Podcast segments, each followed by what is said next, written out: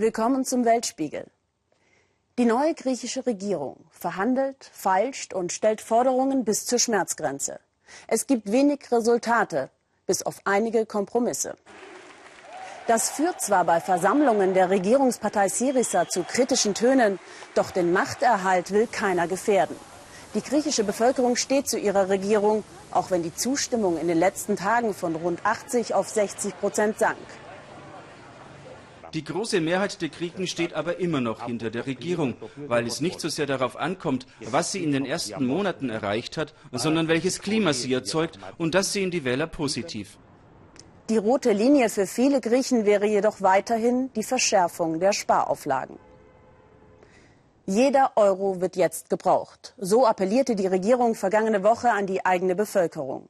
Das dürfte auch die orthodoxe Kirche, die als sehr reich gilt, gehört haben. Was viele nicht wissen, in Griechenland ist jeder Priester auch zugleich Beamter.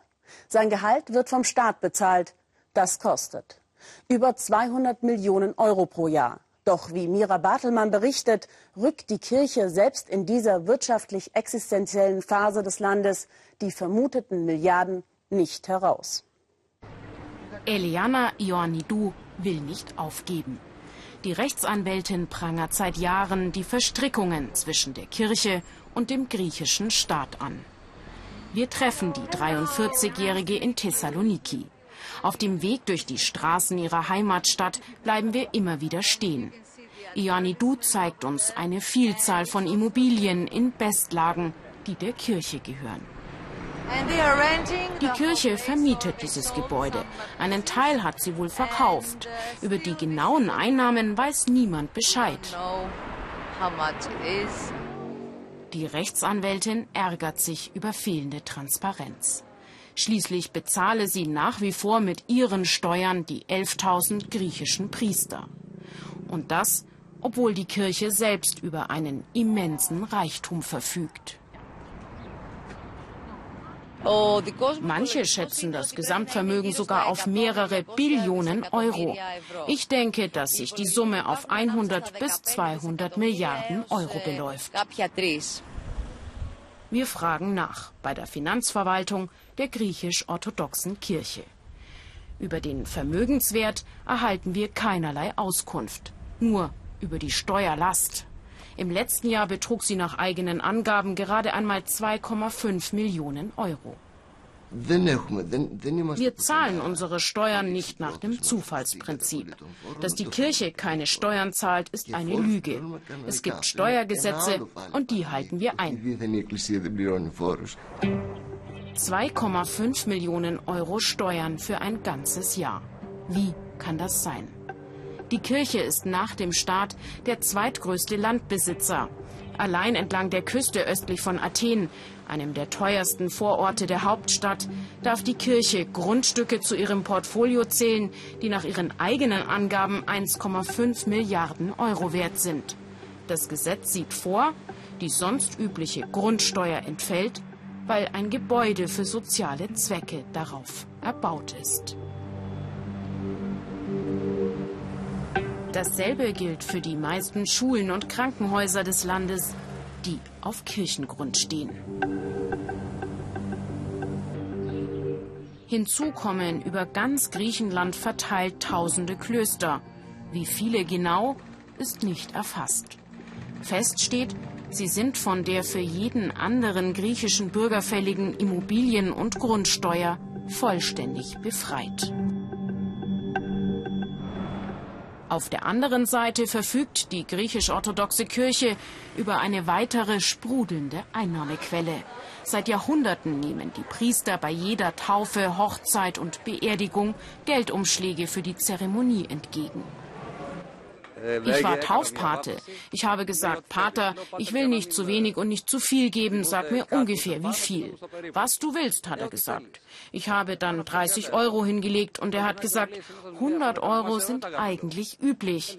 Ich habe ihm die 100 Euro dann gegeben. Schwarzgeld. Es ist wie mit den Schmiergeldern für Ärzte. Das muss ein Ende haben und auch die Kirche muss damit aufhören. Denn angeblich ist ja das Werk Gottes mehr wert als nur Geld.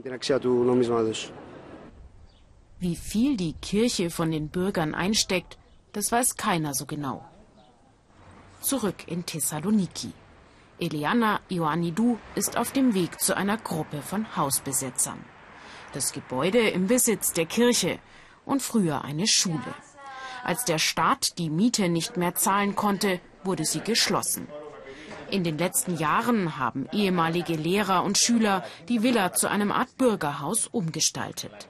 Gemeinsam mit der Anwältin wollen sie eine neue Initiative gegen die Kirche starten. Ihre oberste Forderung mehr Transparenz. In Griechenland gibt es kein Grundbuch. Der Hauptgrund dafür ist der erbitterte Widerstand der Kirche dagegen. Denn die Transparenz, die ein Grundbuch mit sich brächte, würde die Besteuerung der Kirche vereinfachen. Seit ein paar Wochen neu im Amt der Minister für Bildung und Religionsangelegenheiten. Er soll im Auftrag von Alexis Tsipras die Trennung von Kirche und Staat bewerkstelligen. Ein vollständiges Grundbuch habe für ihn Priorität. Hoffnungen auf schnelle, radikale Veränderungen dämpft er aber. Solche Beziehungen zwischen Kirche und Staat, die so tiefe historische Wurzeln haben, sollen und können nicht so einfach aufgelöst werden. Es geht hier um zwei Institutionen, die fest im Alltag der Menschen verankert sind.